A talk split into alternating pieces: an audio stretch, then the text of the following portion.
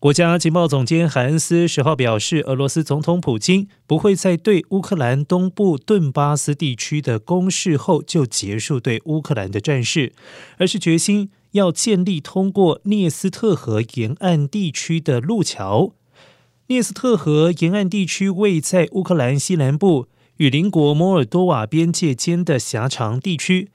当地受到亲俄罗斯分离主义分子控制，但大部分国家认为它是摩尔多瓦的一部分。海恩斯表示，普京很有可能认为俄罗斯比对手更有能力和意愿承担挑战。他可能寄望美国和欧洲联盟的决心会随着粮食短缺、通货膨胀以及能源价格问题恶化而减弱。海恩斯并且预测，普京形势预计将会变得更难预测，可能会下令俄罗斯实施戒严，以支持他对乌克兰的野心。此外，除非俄罗斯面临生存威胁，普京不大可能会下令动用核子武器。